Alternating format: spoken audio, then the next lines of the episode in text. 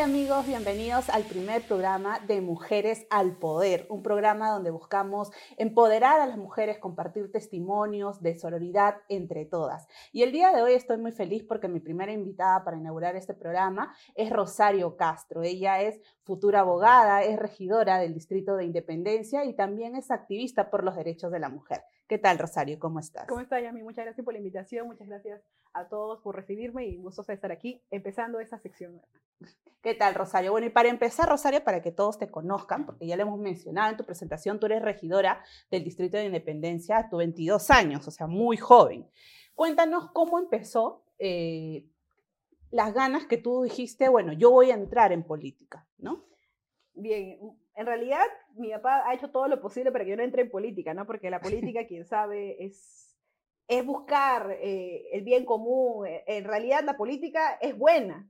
Los malos son quienes han hecho política. Digo han hecho porque hablo de las personas, ¿no? Yo estoy haciendo todo lo correcto y todo lo bien y todo lo encaminado por, porque así lo he prometido, porque así pienso, ¿no? Y porque así debe ser. Entonces mi papá ha tratado todo lo posible, pero ya era como, es como un, es como un niño con la pelota. La pelota, el niño, la primera vez que tocó la pelota y nunca más lo soltó, y tenemos grandes futbolistas, ¿no? Es más o menos así creo yo, ¿no? La primera vez que de repente tomé la palabra en el salón, o la primera vez que se me ocurrió una idea, agrupar a personas, hacer cosas buenas, ¿no?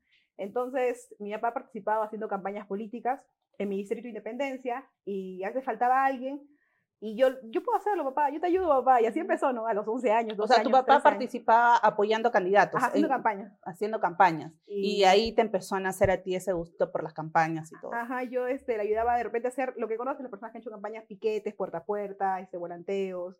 Y así, esas cosas de 11, 12, 13 años, ¿no? Había, hay personas que me decían, no, me cerraron la puerta en la cara, ¿no?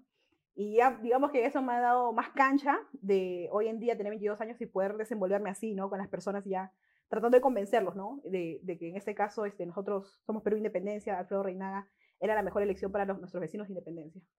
Rosario, yo siempre he creído que todas las personas que entran a política tienen que tener vocación, ¿no? Entonces, esa vocación se ve desde antes ya que uno este, entra en política, ¿no? De repente eh, siendo líderes, apoyando en grupos, haciendo, este, no sé, apoyo comunitario, ¿no? Entonces, tengo entendido que tú ibas a catequesis y ahí te encargabas de grupitos. Cuéntanos esa experiencia, más o menos. Sí, la verdad es que yo nunca me quedo tranquila. Eh, yo siempre me quedaba sola, ¿no? En casa, mi papá trabajaba, estaba mi abuela, estaba mi tío, pero siempre éramos mi papá y yo, siempre solos, ¿no? Entonces yo siempre quería participar. Eh, entonces empecé siendo alumna, ¿no? Digamos, eh, catequesis, ¿no? Formándome yo para hacer la comunión. Y luego me gustó mucho, fui monaguilla, fui catequista. Y hacer catequesis es ser eh, tratar de ser el mejor y mayor ejemplo posible para los niños, para que digan yo quiero ser como esta catequista, quiero estudiar, quiero ayudar a otros niños a formarse para que puedan tener sus sacramentos, ¿no? Entonces llevamos un grupo de más de 20, empezamos con 20 niños, en otro catequesis fueron 50 niños, y es este, son niños entre 6 años y 11 años. Imagínense, un niño de 6 y 7 es diferente a un niño de 11 años que es un preadolescente, ¿no? Manejar esas personalidades, trabajar con todos ellos, ha sido un gran reto, pero también me ha gustado mucho, es una experiencia gratificante poder estar con diferentes niños, diferentes personalidades y diferentes realidades, ¿no? Ha sido muy bueno eso y siento que eso también me ha dado bastante experiencia para poder entender un poco más, ¿no? La realidad. ¿Consideras de que desde niña tú has tenido este anhelo o has tenido esta vocación por ser líder? Sí, la verdad es que sí. Eh, me ha gustado mucho siempre trabajar en equipo y que todos lo hagamos juntos, ¿no? Siempre de repente va, a este, salir de este grupo de 10, ah, no, ella es la bailarina, ah, no, ella de repente es la cantante. O sea, siempre hay una particularidad en un grupo, ¿no? Cada grupo humano tiene talentos humanos de cada persona diferente, ¿no? Que siempre va a destacar en algo, ¿no? Lo mío siempre ha sido este, la, eh, la oralidad, ¿no? Y también gestionar eh, esas ideas, ¿no? Entonces, este, los profesores lo han identificado. Hoy en día mi hermana ahora estudia en mi colegio americana y, y me ha dado como una especie de sentimientos especiales, ¿no? Hasta una nostalgia de querer volver al colegio, porque fue ahí en el colegio americana donde los profesores vieron de repente el liderazgo que, que vieron en mí, el entusiasmo que tenía para hacer las cosas, el profesor Gerardo, la Miss Amparo, la Miss Edith, la Miss Ruth, ¿no? Este, y veían esas cosas en mí y decían, e-, está bien, entonces que Charito se encargue, que Charito lo haga, y todo era así, ¿no? Entonces ellos depositaron esa confianza en mí, y al mismo tiempo era una responsabilidad, ¿no? Una responsabilidad que me gustaba, porque me gustaba hacerlo, ¿no?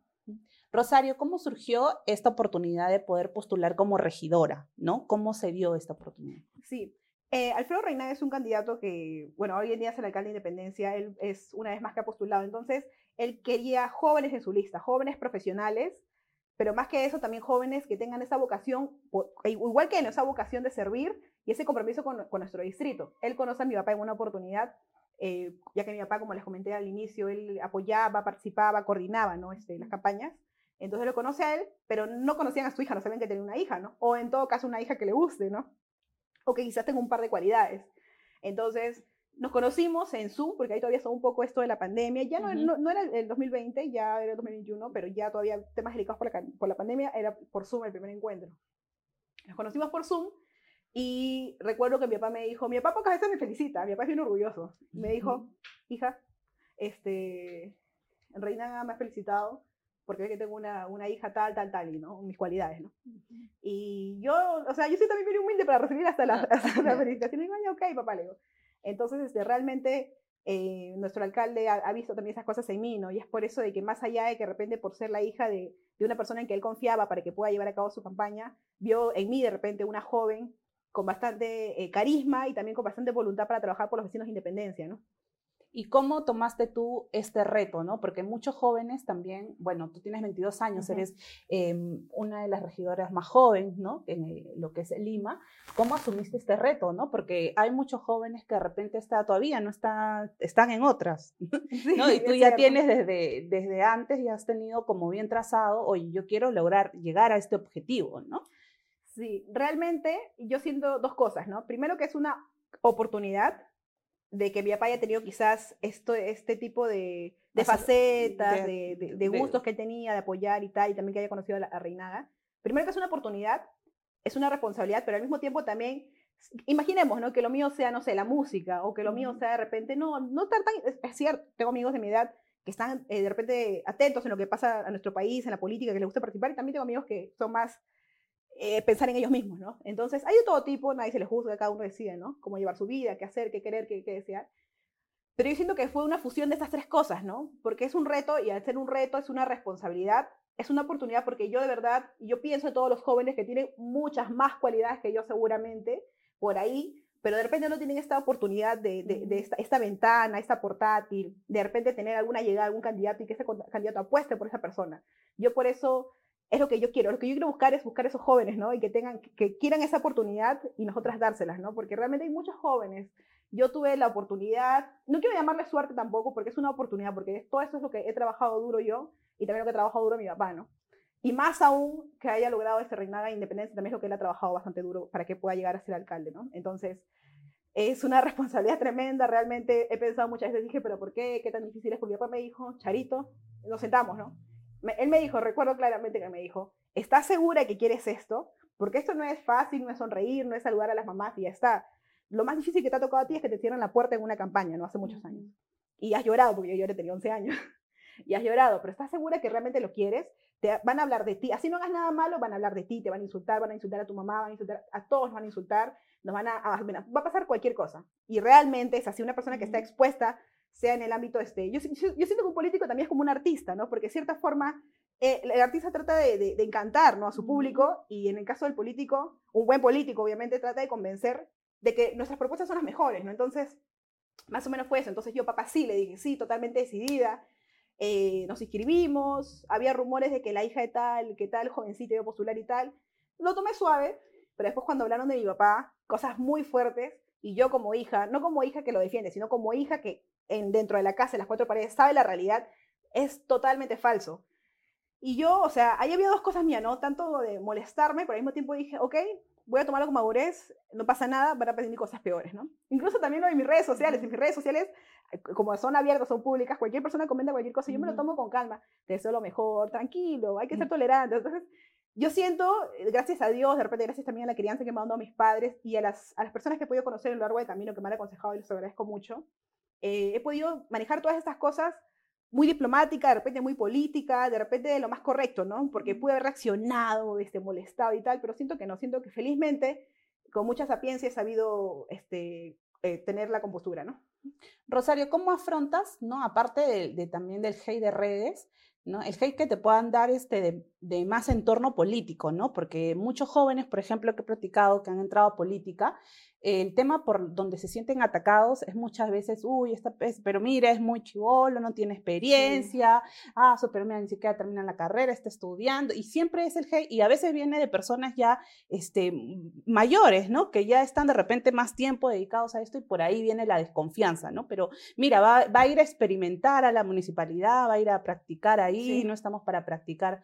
¿Cómo has afrontado todo eso? Miren, eso lo he visto cuando he empezado, ahora lo sigo viendo y lo seguiré viendo seguro, porque tengo 22 años, imagínense, no me quedan 8 años más de, joven, de juventud, ¿no? Eh, y en realidad todos los años, ¿no? porque la juventud es, una, es un, hasta un estado de ánimo, ¿no? Realmente eso lo he tenido hasta de mi familia, de mi familia, entonces imagínate, si lo tiene la familia, lo puedes tener de cualquier persona, ¿no? Eh, realmente hay dos cosas, ¿no? Las personas que me han conocido y que me respetan, eh, muy bien que Charito está ahí, ella lo va a hacer muy bien, ¿no? Las personas, yo siento que eso también viene de personas que sienten cierta, cierto celo, mm. cierta de repente envidia, porque hay muchas señoras que han hablado así de mí porque tienen hijos que no han tenido esas oportunidades, o muchos chicos que han querido esas oportunidades y por eso señalan, ¿no?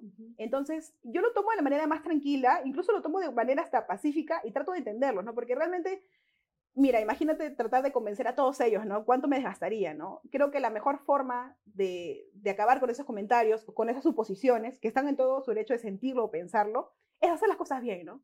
Tener una, una, una correcta, una decente vida personal, privada, que es mi vida, ¿no? Como, como joven de 22 años. Y también tener una vida correcta este, como, como civil, ¿no? Como, como civil, como vecina de independencia y ahora como regidora, ¿no? Cuando has entrado a la municipalidad, qué es lo que has visto, ¿no? ¿Qué es lo, eh, lo que has enfrentado? ¿Qué es lo que te ha parecido eh, más importante, ¿no? Ahora que ya estás como tu labor de regidora. Realmente eh, la municipalidad, en lo particular en nuestro distrito de Independencia, se ha visto mm, muy delicada porque había una serie de factores que no nos permitían, es como que ya llegamos y podemos hacer así las cosas porque sabemos que de esta forma van a, van a hacer las cosas bien, ¿no? Es muy complicado, la gestión anterior nos ha dejado en ruinas en un desastre, y lo bueno, particularmente hablando de la gestión, el alcalde, eh, es, lo que quizás me pone un reto a mí, ¿no? Porque por un lado mi alcalde tiene experiencia y es profesional, pero por otro lado yo no tengo experiencia y todavía me falta poco para ser profesional. Entonces, siento que es ese equilibrio, ¿no? Entonces, en nuestra lista de regidores hay tres regidores jóvenes, Paola Huanca, eh, Renzo Clemente y yo, ¿no? Rosario Castro, y los dos son profesionales, uno es arquitecto y el otro es ingeniero este, de minas. Yo estoy estudiando Derecho, soy conciliadora judicial, eh, voy más por los temas sociales, entonces siento que ha sido un equilibrio, ¿no? Porque en el caso de los jóvenes, los jóvenes son idealistas, proyectan un distrito limpio, seguro, ordenado, con esto, con esto, con ideas, ¿no? Y el alcalde con su experiencia, él va a, va a gestionar para que eso sea posible. Entonces, los retos que he encontrado ahí han sido realmente los programas sociales. Eso es, creo que, la corrupción local, ¿no? Porque cada programa, por ejemplo, el vaso de leche, eh, si bien es cierto, no, no, maneja el distrito, lo maneja ya el gobierno, pero son corrupciones, yo le llamo corrupciones locales, ¿no? Porque desde el, el, que trae el distrito, desde el distribuidor hasta las señoras, que son las, las presidentas del vaso de leche, hasta las que... O sea, es una cadena de corrupción en solamente el vaso de leche. Ahora las ollas y que eso lo maneja el, el distrito. No, no, no, eso es dentro del distrito. Dentro, del, distrito, y el distrito interfiere también ahí. En, no, no, directamente no maneja, claro, indirectamente se lo maneja porque ellos se encargan del empadronamiento, participación vecinal se encargan del empadronamiento, de las presidentas y tal. Entonces, ese es un trabajo de hormiga que se está haciendo, que el alcalde también lo quiere hacer, pero imagínate, son cuántos vasos de leche en todo, todo el distrito. Hay otros vasos de leche que eh, no funcionan, que solamente reciben. Entonces, pero sí reciben, no funcionan, pero están recibiendo ayuda del gobierno. Entonces, imagínate, tienen inscritos a personas que han fallecido, que nunca han existido o que están ya en el extranjero. Entonces, esa corrupción local es, o sea, imagínate, el, alcalde obviamente también quiere ser frontal con eso, nosotros también, ¿no? Como regidores queremos fiscalizar esa área, así también como las áreas comunes y los comedores, pero siento que yo lo veo, al menos por lo que a mí me gusta, lo que son los temas sociales, eh, de, la, de la sugerencia de servicios sociales, donde están OMA, Pepsia, de MUNA, que son los temas delicados, la mujer, los, infantes, los tercera edad, eh, los discapacitados, todas las personas vulnerables en la línea de vulnerabilidad necesitan una atención primaria, directa y sostenida. Entonces, imagínate que, haya corrupción donde hay problemas sociales. Entonces, eso es lo que a mí me frustra. ¿Cómo puede haber personas que quieran este, aprovecharse, sacar beneficio, quedarse con las leches, en este caso el vaso de leche, sabiendo que esto puede llegar a tantas personas que no tienen ni siquiera para comer. Entonces, para mí eso es como, Dios mío, yo sé que hay personas muy malas ¿no? en el mundo, en la vida, ¿no? demás, pero, o sea, no logro entender ya como ser humano, digo, pero ¿por qué? O sea, ¿cómo puede ser posible que hagan esas cosas? Entonces, yo renegaba de eso siempre eh, antes, ¿no? Como antes de ser regidora. Ahora, imagínate, ¿no? Siendo regidora, es un compromiso mayor, ¿no? Es, este, es ya una oportunidad para poder fiscalizar y directamente poder hacer algo, ¿no? Porque antes como vecina renegábamos, nos quejábamos, denunciábamos, pero hasta ahí nomás podíamos llegar. Pero ya como regidor es una, una ventana para poder ir más allá, ¿no? ¿Y cómo te sientes ahora de, de, de, tener ese poder de poder ir más allá, ¿no? Porque como lo mencionas, cuando uno está pues eh, como vecino, a veces está como espectador, pero no puede hacer más cosas. Pero ahora tú que tienes, estás en una posición donde sí puedes hacer cosas por tu vecino y erradicar algo que te daba cólera antes, eh, ¿cómo, lo, ¿cómo lo estás haciendo? Es bastante complicado porque las cosas no son inmediatas. Eh, por ejemplo, hay un muro a la vecina Brenda hay un muro que de verdad con las lluvias, ese muro, yo lo vi en enero, lo vi en febrero, ahora lo he visto en marzo, ya hasta fines de abril, cuatro veces seguido en los diferentes meses que han pasado, y cada vez está peor. Ese muro, Dios no quiere, haber un, un sismo, lluvias, o sea, si las lluvias se prolongan, ¿no? Imagínate, se va a caer y va, va a afectar a cientos de viviendas y miles de familias van a, o sea, va a ser un hecho catastrófico, de verdad, muy fuerte y, por ejemplo, eso yo, ya yo decido, yo voy, yo busco las funciones y todo, pero es que las cosas no suceden de manera inmediata, ¿no? Esto es responsabilidad, pero también es bastante trabajo, porque las cosas no es como en una casa, ¿no?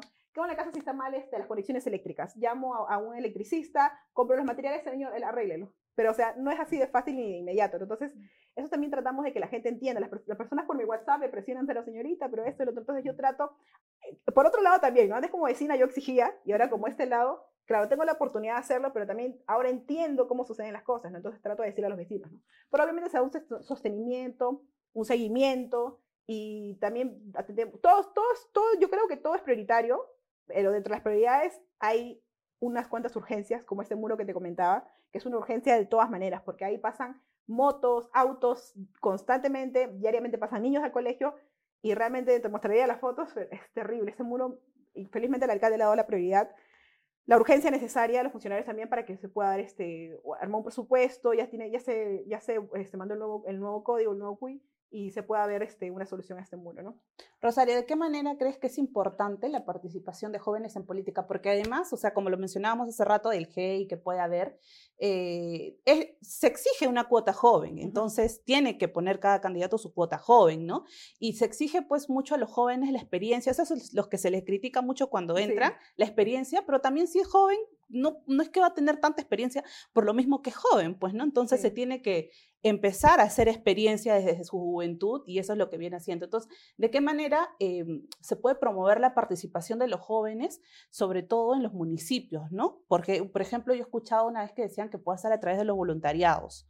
¿No? Entonces, ¿tú de qué manera crees que se puede promover la participación de jóvenes en diferentes distritos que entren en política? ¿no? Sí, los jóvenes, este, como lo mencioné hace, hace un momento, son idealistas, los jóvenes son apasionados, por eso, por ahí hay un dicho que dice, ama como un joven, ¿no? Porque los jóvenes son apasionados, entonces, si cuentas un joven apasionado, a punto de acabar su carrera o a mediados de su carrera, imagínate en un ingeniero civil, un enfermero, de cualquier profesión, ¿no? Técnica o profesional mayor de universitaria, o sea, imagínense de qué manera va a trabajar. Ah, de repente, no es por menospreciar de repente a las personas adultas, pero de repente una persona adulta que ya lleva 30 años en el, sector salud, ya está cansado, ya ve lo mismo, ¿no? O sea, imagínate, el joven, obviamente no vamos a poner a experimentar de repente con la salud, ¿no? Que es muy delicada, pero sí podemos instruirlo y trabajar de la mano con ellos, ¿no? Realmente como joven, eh, yo he tenido muchas puertas cerradas, también no es que todo ha sido fácil para mí, las puertas de par en par, he tenido muchas puertas cerradas, no eres joven, tú no porque eres joven, o hasta porque soy mujer también en algún caso, ¿no? Entonces, este, en este caso yo creo, de la municipalidad, por ejemplo, el día de hoy se firmó un convenio con la UNI, yo no puedo estar presente porque tenía clases, pero eso es algo que impulsó un regidor, nuestro regidor Renzo Clemente, a quien lo felicito también, que él es joven. Él siendo ingeniero de minas, él tiene 25 años, es ingeniero de minas, impulsó un convenio, ahora va a estudiar su maestría, o sea, él se está preparando para ser un mejor profesional y poder, y no se queda en eso, sino, firma este convenio para otros estudiantes. Yo también quiero firmar un convenio con mi universidad, entonces, con la Municipalidad de Independencia, ¿no? Para, ellos dos. Entonces, siendo joven, en el caso de la institución municipal, que es de mi distrito de Independencia, primero, este, ver el tema de, de los convenios para que puedan acceder acá a sus prácticas. Uno. Dos, Normalmente, por ejemplo, para que una pueda ser sugerente o gerente, te piden ciertos requisitos, tantos años de experiencia, tantos años en jefatura, eh, ya, ya con grado, este, posgrado, ¿no? Eh, te exigen ciertos grados y cierta experiencia. Entonces, en el caso del joven, se le exige tal, tal, tal. Y hay jóvenes profesionales, conozco muchos jóvenes ya titulados, pero que no tienen experiencia porque no se les da la oportunidad. O sea, ¿cómo le vamos a exigir que cumplan ciertos requisitos si no se les da la oportunidad? Entonces, claro que se puede empezar todo de abajo. Yo creo que un practicante de derecho que empieza sacando copias, porque así hemos empezado todos sacando copias, y ahí vamos aprendiendo, y vamos subiendo, subiendo, subiendo. Y esa es la idea, de subir y sostenernos para seguir subiendo, no para bajar, ¿no? hay muchos jóvenes que realmente lamento mucho porque tengo muchos amigos así, que me dicen, Rosario, ayúdame, apóyame. Entonces, yo he tratado lo posible de apoyarlos, ¿no? Obviamente son muchos, también no se puede apoyar a todos porque no, si estuviera en mis manos yo encantada lo haría, ¿no? Pero entonces de que se apueste por los jóvenes y que se confíe en los jóvenes, porque por Dios, todos o hemos sido jóvenes en algún momento o tenemos o tienen hijos o tenemos hermanos y todos quisiéramos darles también esa oportunidad a ellos y definitivamente que no se van a decepcionar porque ellos si no saben algo lo van a aprender y si saben algo lo van a practicar para así lograr la excelencia, que es lo que queremos en nuestros profesionales, tener profesionales excelentes. Rosario, ¿tú sientes que te ha cambiado eh, el ritmo de vida el ser regidora? Porque muchos jóvenes también piensan que si tienen que entrar a política, tienen que renunciar, ¿no? De repente a su vida un poco alegre, sienten que la política es como más seria, ¿no? Porque de cierta manera también un político tiene que cuidar su imagen, ¿no? O sea, no, no puede estar envuelto en escándalos o, o, no sé, pues por ahí dando algún espectáculo. Entonces, ¿tú sientes que, que ha habido un giro, que has tenido que sí ponerle más seriedad a algunas cosas? Bueno, en realidad, este, eso me hace acordar cuando estaba en la iglesia, ¿no? Cuando estaba en la iglesia, yo le decía a mis amigos del colegio, pero vamos a salir, porque estos decían, la iglesia es aburrida. Y yo decía, no, es divertida, nos vamos a reír, hay dinámicas. Y yo los convencía, me acuerdo. Y algunos sí fueron, cinco fueron, me acuerdo. Cinco de los siete que traté de convencer, ¿no? Y les gustó y se quedaron. Incluso ellos terminaron su confirmación antes que yo, porque yo no pude ir, ¿no? Por la universidad porque chocaba con mis horarios. Eh, pero realmente sí y no, ¿no? Porque sí, particularmente, no quiero que pase lo de otra entrevista, que todos ahí, ¿no? particularmente yo no soy mucho de salir, en realidad. A mí sí me gusta este, eh, estar con mis primas, porque tengo muchas primas, hermanas, ¿no? Con ellas de repente compartir algo, con mi mamá. Soy más hogareña, ¿no? Eh, sé que hay más chicos que de repente les gusta salir, bailar, no tiene nada de malo. Los excesos son las cosas malas recién, ¿no? Pero si uno sale, conversa, de repente se toma algo, comparte algo, no tiene nada de malo. Respetándose, respetando a los demás y haciéndolo de manera prudente, ¿no? Ahora, si uno ya tiene una vida de repente muy libertina, muy alegre, es ahí el problema, ¿no? Si es que realmente le pone seriedad, ¿no? Porque yo no creo que una persona muy libertina, muy alegre, digamos, sea necesariamente una persona mala, ¿no? No necesariamente una persona mala pero de cierta forma estaría buscando el peligro, ¿no? Entonces uno tiene que cuidarse uno mismo y también, obviamente, cuidar la imagen, porque dentro de esa imagen, dentro de esa persona, por ejemplo, el señor Pedrito, ¿no? Hay personas que siguen al señor Pedrito y si ven que el señor Pedrito está en estas cosas, pueden, primero, no les causa seriedad. Segundo, obviamente, por eso es que van a tener desconfianza en él, en sus capacidades, en sus cualidades. Y de repente es una muy buena persona, ¿no? Entonces, en mi caso como joven, no había un desnivel tanto porque no he estado tan, acostumbrada a salir de repente, pero sí es una mayor exigencia, ¿no? Porque, por ejemplo, yo solo vivo con mi papá y mi hermana, entonces yo me hago cargo de las cosas de repente de la casa con mi hermana, no compartimos. El tema de la universidad, eh, sí he tenido que dejar la iglesia, porque si estaba en la iglesia y también con mis temas de regidora, ya era demasiado, ¿no? O sea, no iba a dar físicamente, ¿no? Este, y con lo de regidora, lo bueno es que como no es un trabajo, obviamente no es que tienes que cumplir de 8 a 5, ¿no? Pero obviamente también le pones el tiempo y la dedicación primero que puedes y segundo que también te interesa hacer, ¿no? Cuántas cosas tienes que ayudar, cuántos compromisos tienes, qué cosas tienes que hacer.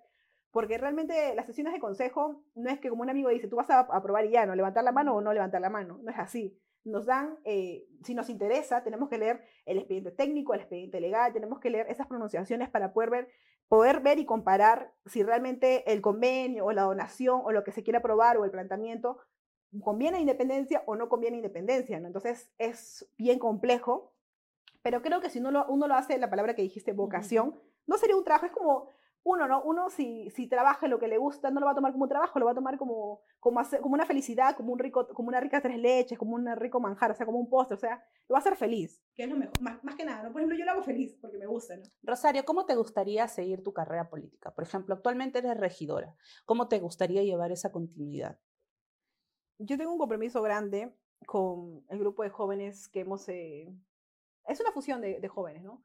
Un, un, joven es de la iglesia, otro joven es de mi, de mi colegio de primaria, otro joven es de colegio secundario, otro de inicial, otro de la universidad, el otro es un vecino, o sea, una fusión, ¿no? Eh, y también entre ellos ya se han hecho amigos, incluso hasta parejas, Dayan y David. se han hecho, hasta, hecho de Cupido. Hecho, hecho de Cupido, hasta parejas. Entonces, ha sido una fusión de jóvenes, dentro de ellos obviamente por los estudios y de repente porque no les ha gustado mucho, por ahí salido este, de repente desanimando o ya no apoyan tanto, ¿no? Pero sí somos un grupo sólido de 10 eh, jóvenes que se mantienen, que les gusta, incluso que se están desenvolviendo, porque había, de todos ellos realmente ninguno hablaba. Mm. Y ahora por ahí se sueltan, bailan con las mamitas, tienen ya este trato, o sea, ya se están desenvolviendo, o sea, hay una evolución. Y eso me ha gustado mucho y sé que si seguimos así como equipo, van a evolucionar más, se van a soltar más, los que aún no evolucionan van a empezar a evolucionar, los que ya han evolucionado van a formarse más. Entonces, hay jóvenes de 18 años, 19, 20, 22, 26, hasta 26 tienen la mayor del grupo, ¿no? Y, y, realmente yo tengo un compromiso con ellos, o mi compromiso personal es que ellos lleguen este, a tener esta, esta portátil que tengo yo, ¿no? esta tribuna que tengo, esta regidora.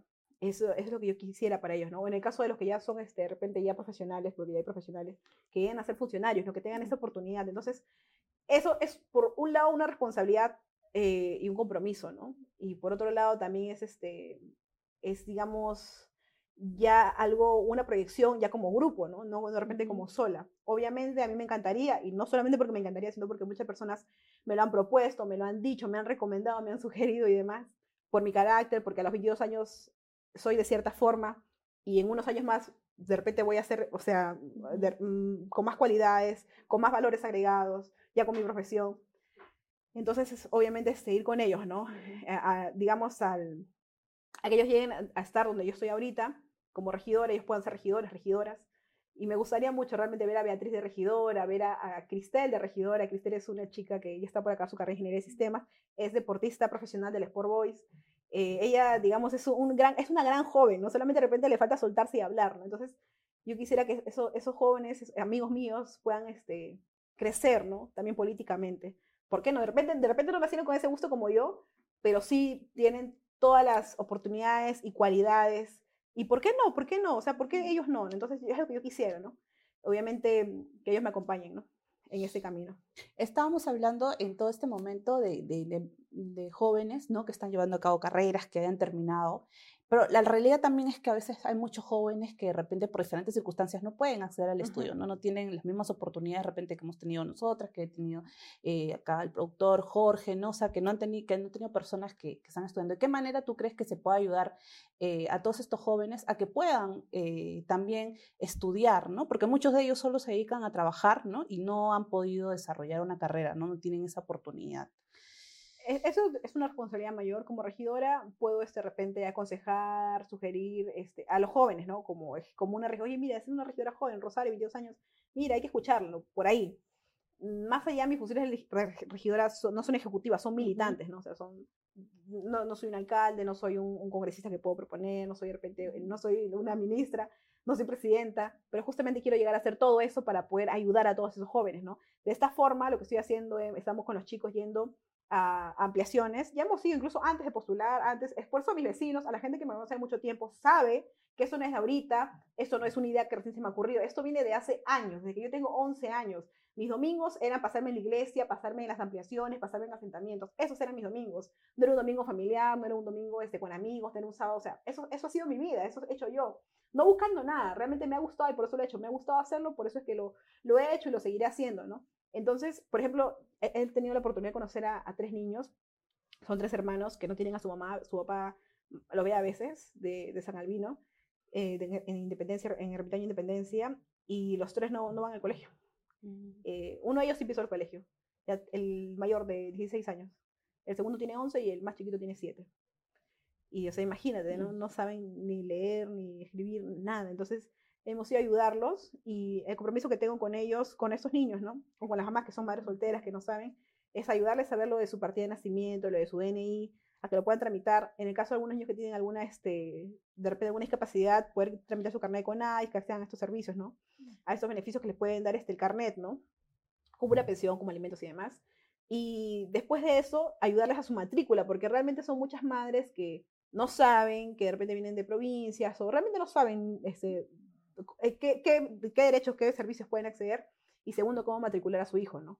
ayudarles con eso, con lo básico que es. Tengo muchas proyecciones con el equipo de jóvenes que estamos como cada vez más sólidos para poder todas las ideas que tenemos llevarlas a cabo, ¿no? Empezar por ahí, por la primera infancia en el colegio, ¿no? De repente algún reforzamiento, algún asesoramiento, pero más allá, ahora también está el tema de los CEPROS, ¿no? Felizmente el alcalde de mi distrito sí tiene esta gestión y sus funcionarios también, porque es una realidad de mi distrito, así como los demás distritos, que hay muchos jóvenes que, que han dejado de estudiar, de todo el país, que han dejado de estudiar, o en todo caso se han puesto a trabajar, o en otro caso ni siquiera estudian ni siquiera trabajan, ¿no? Los que conocen coloquialmente todos, popularmente como los nini, ¿no? Entonces, este, darles este empuje a estos jóvenes, porque lamentablemente también es una realidad nacional, en mi distrito vemos bastante eso, de estos adolescentes que ya están consumiendo drogas, ¿no? Entonces, eh, poder recuperarlos antes que sea una adicción de nivel mayor, porque imagínate a alguien que recién está empezando con alguien que ya lleva tres años, ¿no? Entonces, yo he visto de cerca el caso del hermano de una amiga y ella es madre soltera, tiene dos pequeños hijos, entonces ella ha hecho todo lo posible por su hermano, pero también sola no, ha podido, necesita de alguna instancia, de alguna entidad que le pueda ayudar y le pueda dar esa garantía, porque en realidad alguien que tiene un familiar eh, involucrado en ese tema de la adicción, sea el alcohol, sea las drogas, si, si tiene familia, genial, puede, pueden ver su salud, pueden ver su alimento, pero hay muchos de ellos que están solos. Muchos jóvenes que los padres los abandonan. He visto eso en Independencia, pero son muchos jóvenes que los padres los abandonan y ya no saben qué hacer. Y no, no podemos juzgarlo, solamente este, tendríamos que estar en sus zapatos recién para entenderlos, pero muchos de ellos ya están completamente solos, están abandonados. Y si con padres no pudieron, digamos, salir de este mundo o continuar por una vida correcta, imagínate ahora completamente solos, o sea, es más difícil aún, ¿no? Entonces, de manera de jóvenes, ser un referente para los jóvenes que están este, dudosos, ¿no? Y que no sientan de que de repente porque no tienen una oportunidad económica no pueden estudiar. Hay muchos jóvenes, tengo muchos amigos que he tenido la oportunidad de conocer, que no han tenido, sus papás no le dan ni para comer, ni, no le dan nada, ni para comer, ni para el pasaje. Tengo una amiga que hacía chocotejas, no, bueno, la conocí, ¿no? Y ya nos hicimos amigas. Hacía chocotejas, vendía en los micros y así pagaba sus pasajes. Hizo todo lo posible para ver todos los libros. Yo estoy en Trilce, en Trilce tengo una preparación preuniversitaria y te dan tomos de San Marcos, de un, yo le, yo le llevé todos esos tomos. Todos se los estudió, solita repasó y logró ingresar a San Marcos. Entonces, Además que también hay becas, ¿no? Que, por ejemplo, beca 18 también, que es una oportunidad, ¿no? Es cierto, entonces, ese también es otro factor, ¿no? Hay, hay este, becas a las que cualquier joven pueden acceder, ¿no? Lo de beca 18, hay becas de frente a las mismas universidades que también pueden acceder. Este año hemos tenido este, la oportunidad de, bueno, he tenido la oportunidad de poder guiar, digamos, a dos jóvenes, a Beatriz y Jocelyn, que una ya está estudiando Derecho y la otra Administración, en una universidad, la Universidad C. Sapiens, que Universidad Católica C. Sapiens, que queda en Los Olivos, que es una universidad que yo recomiendo bastante porque es una universidad católica sin fines de lucro, pero sin fines de lucro de verdad. ¿Por qué? Porque tú puedes atrasarte con la pensión, pero nunca va a dejar que el alumno deje de estudiar.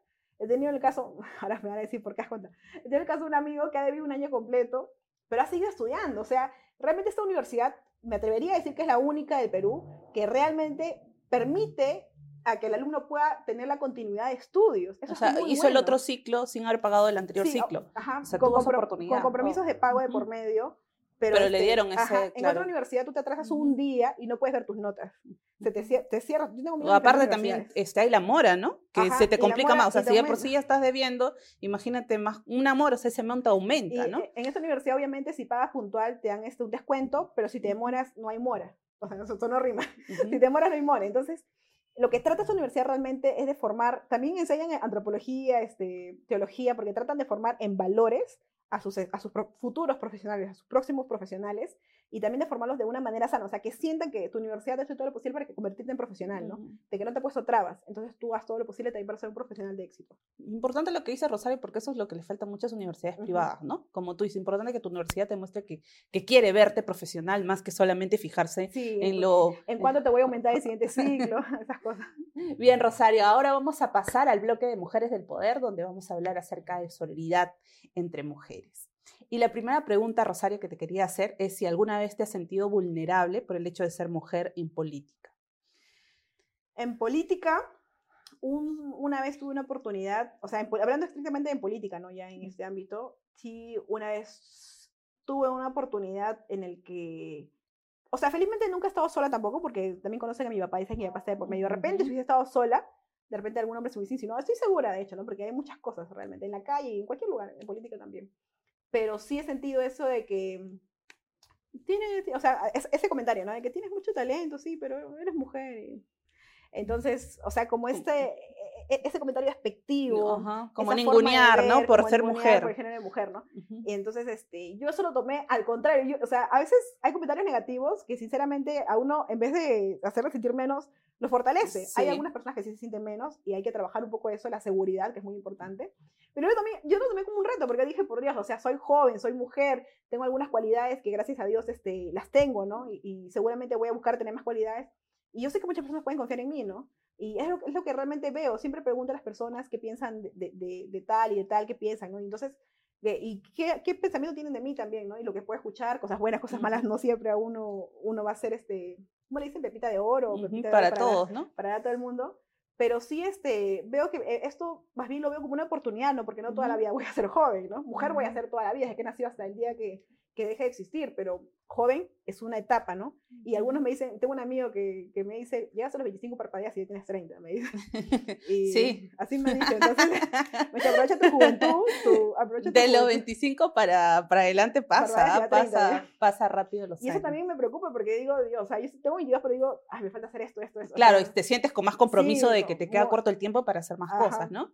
Que necesitas hacer. Y te has sentido también vulnerable porque esto yo lo he conversado con todas las mujeres que he conversado, siempre en algún momento han sufrido por algún tipo de violencia, ya sea acoso, eh, no sé, o algo referente a, a violencia a la mujer durante su vida, ¿no? O, lo has presenciado, ¿no? Sí lo he presenciado este, desde muy pequeña.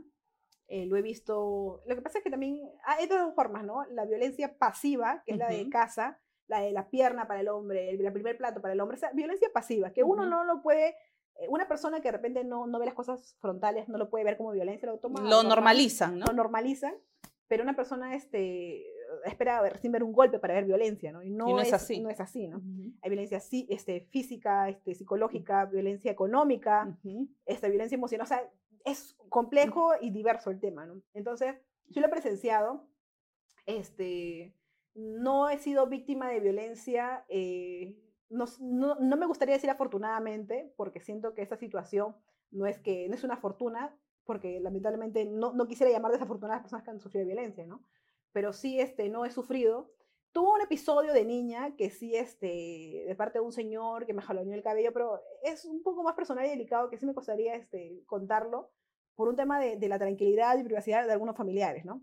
Pero, este, mm, pero más que nada, yo he visto esto en, en niñas, lo he visto en, en- en mi madre, y cuando me lo cuenta, para mí es desgarrador imaginarme que mi madre, cuando era una niña, que era una pequeña, cierto, un sujeto quiso abusar de ella, o sea, y era encima un policía, ¿no? Que en vez de querer protegerla y cuidarla como policía, todo lo contrario. Entonces, eso a mí me llena de ira, de, de- de impotencia, por Dios, porque tanto como por mi madre cuando fue niña o, jovencita, y por otras niñas también, o sea, me llena de impotencia ponerme en la posición, en la suposición que en este momento a una niña le está ocurriendo eso, ¿no? O que en este momento te- tengo otras hermanas, a una de mis hermanas le estuviera ocurriendo eso, o sea, me pone en un, en un cuadro en el que me llena de impotencia porque estando aquí no puedo hacer nada, ¿no? De repente mandar un mensaje, un saludo, que es lo que estamos tratando de hacer, ¿no? De empoderar a esas mujeres y que tengan esa seguridad que es muy importante, ¿no? ¿Cómo sientes que, que se puede cambiar esto, no? O sea, ¿cómo sientes tú? Eso es lo- la pregunta que le voy a hacer a todas eh, las entrevistadas aquí. ¿Qué manera se puede lograr un cambio? O sea, sé que es difícil y complicado con tantas noticias que vemos, sobre todo estos últimos meses que hemos visto noticias recontra atroz, pero ¿de qué manera tú piensas que se podría eh, ir haciendo un cambio? Yo creo que acá hay dos mensajes, tanto para las mujeres como para los hombres, pero hay un mensaje único que es para la madre, ¿no? O para quien tiene la oportunidad de criar a, a- a un, a un pequeño, una pequeña, ¿no? Primero, para el caso de las mujeres, crearlas, criarlas, perdón, criarlas seguras, criarlas con bastante amor propio, porque eso es muy importante y de ahí parte todo. Yo no voy a permitir que alguien venga y me empuje y que lo tome como gracioso. Entonces yo de frente, ¿qué pasa? ¿Qué sucede? Entonces, de esas cosas tienen que ver, es- tienen que tratar de criar este, así las madres, que tienen la oportunidad de ser madre, a sus hijas, ¿no? Entonces, que sientan que su cuerpo es sagrado, o sea, por más que sea, ay, no es que me arañó, es que no, que, o sea, que no, no, no minimiz, primero no minimizar las cosas, tampoco estamos tratando de escandalizar las cosas, ¿no? Pero no minimizar las cosas, como lo, lo que hablamos de la violencia pasiva, ¿no? Entonces, eso de ahí. Eh, apreciarse, amarse, cuidarse, valorarse, saber decir no, no tener, obviamente también midiendo el peligro, ¿no? Porque a mí me pasó también, ya te contaré en, en la siguiente parte. eh, entonces uno también tiene que saber medir el peligro, no puede ser tan frontal sabiendo que se, se encuentra en la total vulnerabilidad, ¿no? Ahora en el caso de los varones, todo esto existe por lo que uno, el cerebro, siento yo que es un arma de doble filo, es muy poderoso si lo sabes utilizar, pero también puede ser muy peligroso, ¿no?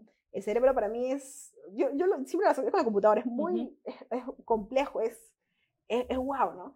Y, y realmente todo esto pasa por la morbosidad, ¿no? Creo, yo he visto el caso de cuando yo tenía 13 años, me acuerdo, había- es- también no se cree que, porque la mujer anda escotada, había una señora, ya tenía más de 40 años, que estaba con un buzo, o sea, no estaba escotada ni con la prenda, digamos, así, este, apretada, ¿no? Y el señor estaba tomando una foto a, a la señora, ¿no? a las piernas, a, a la parte de atrás. Y, y yo no, no entendía para ir a tomar la foto, ¿no? Hoy en día sabemos que estas cosas suceden porque los hombres posteriormente ah, sí, hacen ese tipo de cosas, ¿no? Y así estés cotada y totalmente eh, o lo que sea, no, no, tienen tampoco el derecho. Ajá, claro, de ninguna forma tienen el derecho, ¿no? Lo que yo voy es que todo esto, o sea, en el caso de los hombres, pasa a la morbosidad. Entonces, en el caso de las madres, de las señoras, profesoras, todas las que tienen la oportunidad de poder estar con un niño, con un pequeño, tratar criarlo y guiarlo de la manera sana, de la manera limpia. Y también hablar de sexualidad, porque es muy importante hablar de sexualidad. También pasa porque eh, hacemos el sexo un tabú.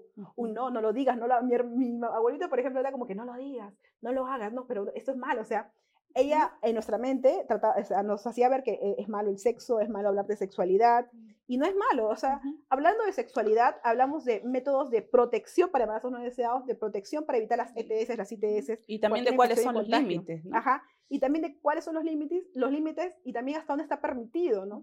Entonces, yo creo que es bastante sano primero hablar de sexualidad, obviamente a una edad que ya el niño entienda, ¿no? Y también que, que, que trate de, de ser guiado, porque todos los niños, aparte de tener una imaginación grande, también les gusta explorar. Entonces, tratar de tener este acompañamiento y este seguimiento de la madre o de la abuelita, en muchos casos hay muchos niños que crecen con su abuelita, ¿no? Con la tía, con el tío, con quien crezcan, y tener, tener este tipo de acompañamiento, ¿no?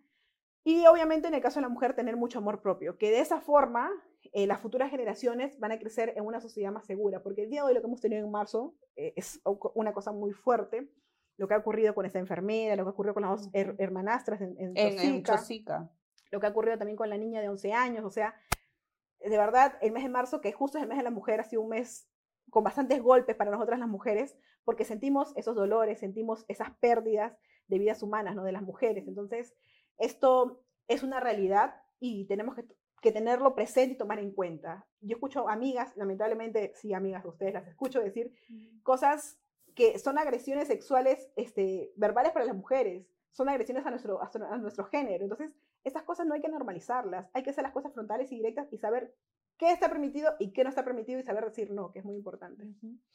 Rosario, ¿cómo poder este, empoderar a las mujeres, sobre todo porque muchas veces estas mujeres que, que están viviendo en esta burbuja de violencia, este, no son conscientes que están viviendo en burbuja de violencia y normalmente lo normalizan, pero uno debe empatizar con ellas y entenderlas también, ¿no? No solamente juzgarlas, sino también poder entenderlas, ¿no? Entonces muchas de ellas no ven pues la realidad de lo que está pasando, uno que está fuera de esa burbuja sí lo puede ver, ¿no? Le puede decir, oye, te están haciendo daño psicológicamente, pero de qué manera buscar empoderar a todas estas mujeres, ¿no? Porque muchas de estas mujeres, eh, eh, un paso es que están sufriendo dependencia de esta persona. Sí, realmente, por ejemplo, nosotras, y escucho muchas señoras que dicen, pero ¿por qué no lo dejas? recuerdo que una vez estaba en la casa y salió, escuchamos una mujer que se quejaba como de un golpe, ¿no? Y, y de verdad, eso también me llenó de mucha cólera. Un señor venía de ella cuadras atrás, prácticamente como un balón, pateando a la señora, pateando y empujándola. Luego vimos las cámaras de seguridad de nuestra calle, de, de mi barrio, y prácticamente venía tratando como una pelota. Le empujaba, la pateaba, le empujaba, la pateaba. Entonces, yo en ese momento este, le grité, le insulté al señor, bajé, llamé a la policía, le dije, quédate en mi casa, pero no quiso ella. Ella estaba como en, la esquina de, nuestra calle y el señor estaba en la otra esquina. Era como unos 15 metros, 10, entre 10 y 15 metros. Y se pudo quedar con nosotros porque mis vecinas salieron también. Y él dijo, no, no es que me va a pegar. Y le dijimos, pero quédate con nosotros, no te va a pegar.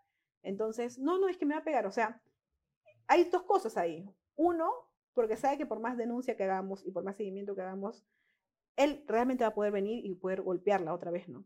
Porque eso de las restricciones y órdenes de alejamiento, en, en, la realidad no, sucede y no las protege de nada. No protegen de nada. Y dos, de que de repente tenían un hijo, de que de repente este, él, tenía que pagar algo de ella. Entonces, no hablo de que las mujeres siguen con su pareja por el tema del dinero, pero lo que pasa es que hay dos cosas. Uno, de que no, ellas no se sienten eh, en la capacidad económica de ser responsables por ellas mismas. O en el caso para sus hijos. Y eso es una realidad que, no, que, que, todas piensan así, es una, es una realidad que muchas mujeres piensan así, pero no es una realidad tal cual. Conozco mujeres, la señora Jennifer, por ejemplo, ella se hace cargo de sus dos hijos y de su madre, sola, y es madre soltera.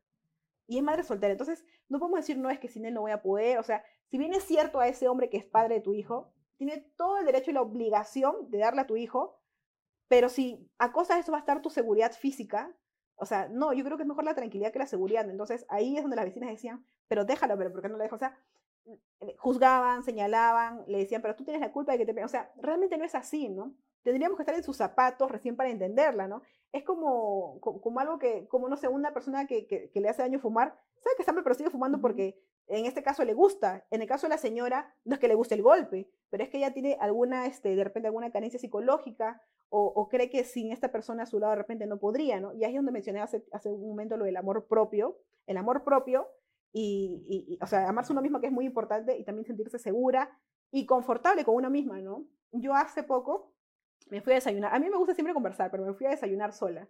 Y ese espacio sola, desayunando sola en, un centro comercial, lo disfruté mucho porque estaba sola, si me esto no conversaba, pero disfruté mi soledad, disfruté mi tranquilidad y es lo que quisiera que buscar que las mujeres sientan, ¿no? Estar solas ellas, sea arreglándose, sea comiendo algo, sea este, en el cine, pero que estén solas tranquilas, ¿no? En este caso, e, esta mujer, este, eh, sí fuimos, le, insistimos, le exigimos, pero no quiso, se fue a las finales.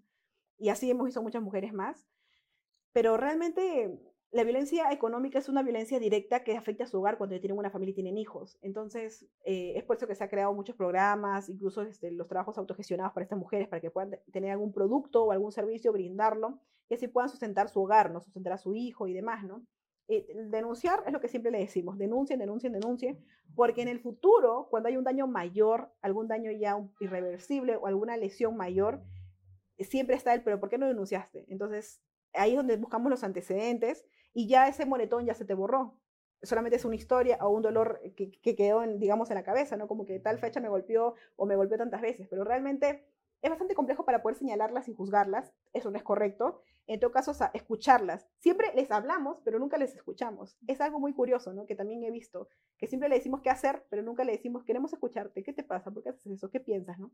Y escucharlas creo que debería ser el primer paso. Muy importante lo que dijiste, Rosario, no quería irme sin mencionar esto, de aprender también a hacer las cosas sola, porque eso hace que no tengamos dependencias de una persona, una persona que, que puede ir al cine sola, que no tiene nada de malo. Yo muchísimas veces he ido al cine sola, entonces una persona que va al cine sola, que... Eh, sale a comer un día a un restaurante, me provoca algo y voy sola y salgo a comer, me ayuda a que cuando yo tenga algún compañero a mi lado, eh, no sea, no dependa de él, simplemente sea por elección y si en algún momento eh, hace algo que no me agrada, simplemente decirle chao, ¿no? Porque no va a generar una dependencia que yo dependo de una persona para hacer cosas. Pero ahí también viene una contradicción porque el país es tan inseguro para una mujer sola que pueda andar en la calle, ¿no?